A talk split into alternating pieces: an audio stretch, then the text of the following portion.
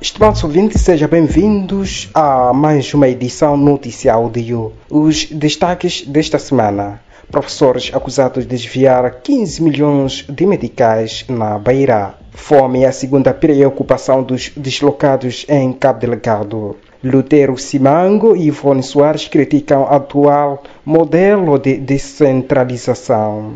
Curto-circuito danifica a sala de informática do Gabinete Central de Combate à Corrupção. Presidente Nyusi anuncia novas medidas rígidas para conter a Covid-19. Estes são os principais tópicos que vai incorporar a edição desta semana do Noticiário de hoje.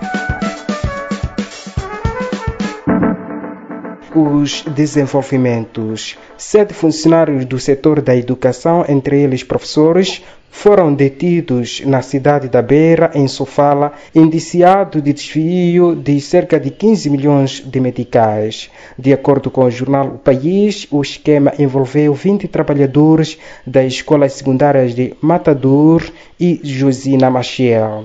Os funcionários administrativos ordenaram pagamento ilícito em jeito de salários e bônus a professores entre setembro e dezembro do ano passado, através do Sistema de Administração Financeira do Estado SISTAF.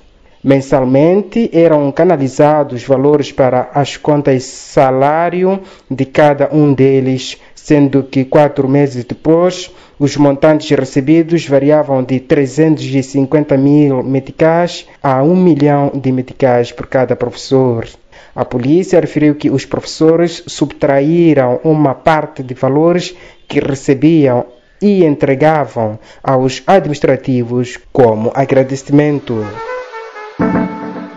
Outra nota informativa está a conta que os mais de 2.100 deslocados internos que estão no centro de reassentamento de Corrani, em Nampula, correm sérios riscos de fome. De um lado, por falta de chuva, que está a prejudicar a produção agrícola, e por outro lado, o Programa Mundial de Alimentação que pode cortar a ajuda alimentar mensal a partir de abril por falta de financiamento. Refira-se que toda a província de Nampula, refira-se que toda a província de Nampula há 60 mil necessitados que saem das zonas de conflito em Cabo Delegado em busca de segurança. Um dos deslocados disse ao jornal O País que a última vez que recebeu ajuda alimentar foi no mês passado e já acabou, estando neste momento a passar fome no âmbito de reassentamento deslocados para além de um terreno habitacional, cada agregado familiar deverá receber uma parcela para fazer machamba. Os primeiros beneficiários lançaram os sementes por duas vezes. Só que o sol intenso que se faz sentir nos últimos dias em Nampula assim como a falta de chuva está a anular o desenvolvimento das culturas. A outra nota está conta que o chefe da bancada parlamentar do MDM na Assembleia da República, Lutero Simango, considera que o atual modelo de descentralização seja revista, principalmente no que diz respeito à eleição dos administradores distritais.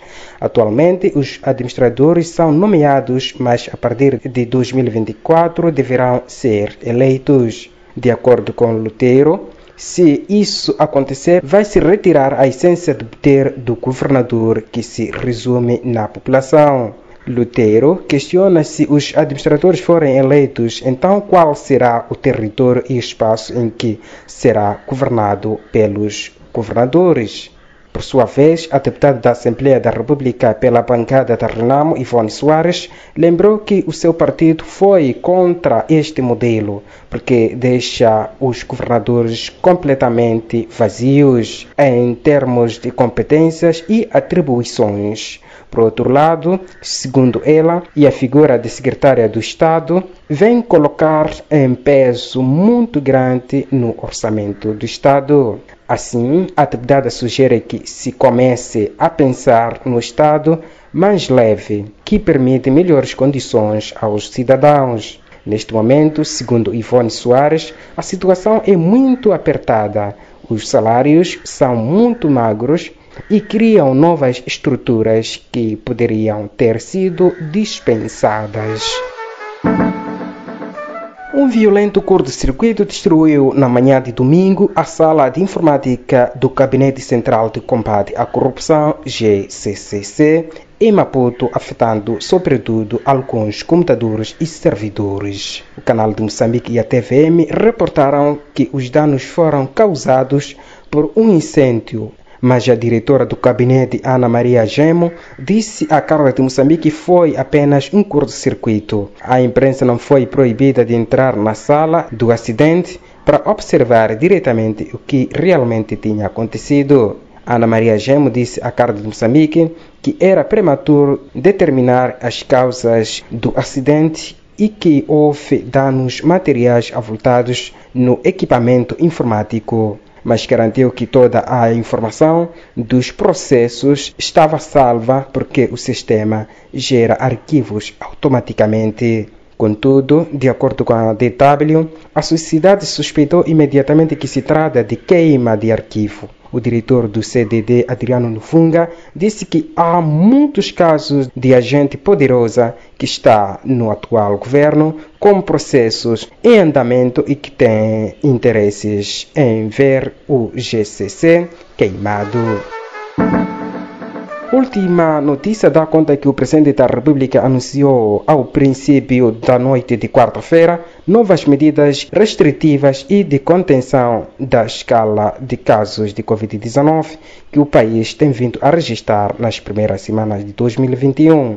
Assim, desde sexta-feira, os museus, as galerias, os teatros voltam a estar encerrados assim como as praias, ginásios, piscinas públicas, entre outros locais similares. A emissão de documentos está suspensa, sendo que os documentos caducados continuarão válidos até 31 de maio.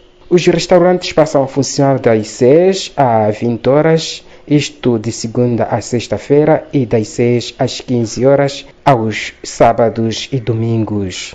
A atividade comercial deverá operar até 18 horas, enquanto que o bottle stores até 13 horas e encerrados aos domingos. As novas medidas restritivas que deverão estar em vigor nos próximos 21 dias incluem o banimento do público nos campeonatos desportivos, enquanto os eventos festivos irão contar com participação de um máximo de 30 pessoas em espaço fechado e 50 em espaços abertos, e não devem ir além das 20 horas. Os cultos religiosos, conferências e outras reuniões voltam para um máximo de 50 pessoas, mesmo com espaços que, com um distanciamento aceitável, passam a levar mais pessoas. As cerimônias fúnebres não devem exceder 20 pessoas, mas em casos de morte por Covid-19, o máximo é de 10 pessoas.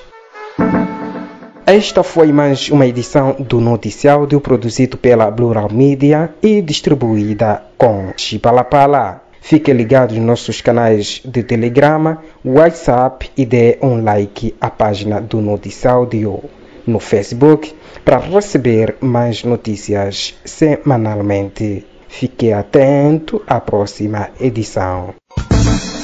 Resumo informativo, produzido pela Plural Mídia e disseminado pela plataforma Chipalapala.